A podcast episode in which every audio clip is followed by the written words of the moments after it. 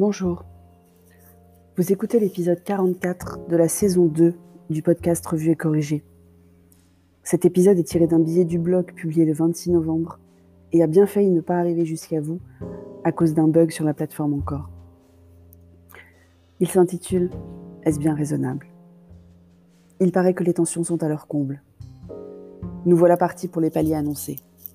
28 novembre, 15 décembre, 20 janvier, avec peut-être une date au milieu pour les stations de ski, même si l'espoir est mince. Chaque passage soumis à des conditions fortes et annoncées à l'avance, donc on ne pourra pas râler.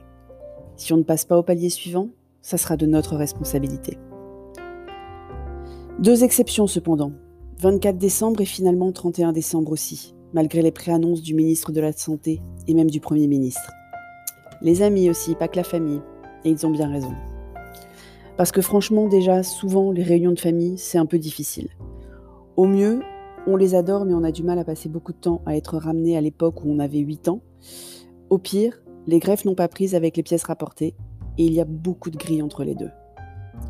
Pour beaucoup de familles, se préparer à Noël avec ces grandes réunions, les questions indiscrètes auxquelles on n'a pas envie de répondre, les pratiques différentes entre différentes branches de la famille avec lesquelles composer, ben c'est pas une sinécure en fait même si c'est la bouteille d'oxygène à laquelle on se raccroche.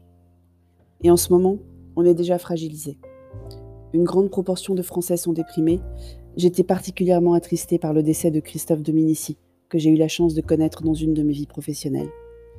Des parents sont inquiets pour leur avenir économique, des enfants ne comprennent pas ce qui se passe, des couples ne se supportent plus. Donc on est censé enchaîner sur des fêtes en famille à partir du 19 décembre. Alors je sais qu'on n'est pas nombreux, mais Hanouka, ça commence le 10 décembre, donc déjà c'est mort. On allumera nos bougies en confinement, puis en couvre-feu. Soit. Ça aurait été sympa de le mentionner, mais c'est pas grave. Mathias Vargon l'a d'ailleurs lâché sur Quotidien après l'allocution. On va assez vite arriver aux vacances de Noël finalement. Il reste trois semaines. Et on aura donc le droit d'aller ailleurs, mais là où on peut cuisiner, puisque restaurants et bars restent fermés. Je ne sais pas pourquoi ils n'imposent pas aux hôtels de fermer aussi parce que si leurs clients ne peuvent pas aller manger dehors, ça va être compliqué. On aura donc le droit de voyager pendant les vacances, mais attention, pas de nuit. Ça va être sympa pour les embouteillages. On aura la possibilité d'aller voir la famille ou les amis, ce qui la semaine de Noël sera sans doute plus rare, mais donc en dormant chez eux, sinon on ne peut pas rentrer à l'hôtel après 21h, sauf le soir du 24 décembre. On va donc passer beaucoup, beaucoup de temps avec beaucoup, beaucoup de monde après des mois de famille solitude. Oui, j'ai inventé un mot, la famille solitude. La solitude d'une famille, je pense que vous avez compris. Et je suis certaine que les premières 48 heures vont être géniales sur beaucoup d'aspects. Voir du monde, souffler un peu, faire autre chose que télétravailler ou amener les enfants à l'école. Après, c'est la roulette russe. Impossible de savoir comment ça va se passer. Beaucoup de bonheur probablement, un peu ou beaucoup d'agacement, comme je le disais, pour une grande majorité des familles dans lesquelles les parents de parents ont du mal à considérer leurs enfants parents comme des parents, et pas comme les enfants ou ados qu'ils étaient. Je ne vise personne en particulier, je connais peu de parents de grands enfants qui y parviennent. Il paraît que c'est la chose la plus difficile à faire pour les parents. J'ai encore le temps, mais j'espère éviter cela à petit homme. Je suis sûre que ma propre mère espère être là quand je n'y arriverai pas, pour me dire Tu vois, c'est pas si facile en fait. Et elle aurait raison. Vous avez du mal à suivre? En fait, si je suis honnête, j'ai du mal avec les fêtes à date fixe. On devrait se voir quand on en a envie, pas quand le calendrier nous l'impose.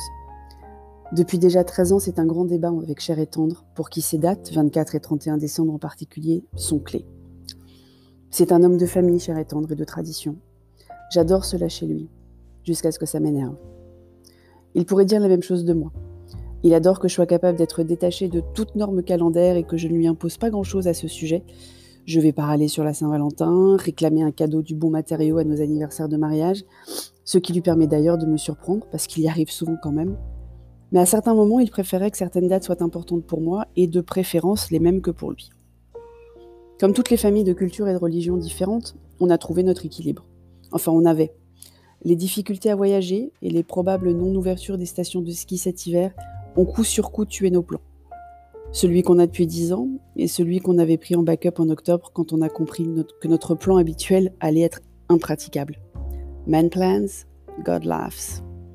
Je vais donc continuer à apprendre le lâcher-prise et le fait que je ne contrôle rien. Je vais apprendre à apprécier Noël, parce qu'on y est de toute façon.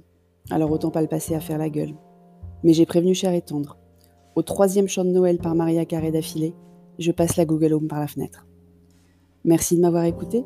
Si vous écoutez sur Apple, sur tous les 5 commentaires avec vos 5 étoiles et sur toutes les plateformes de balado diffusion, abonnez-vous et partagez. À bientôt.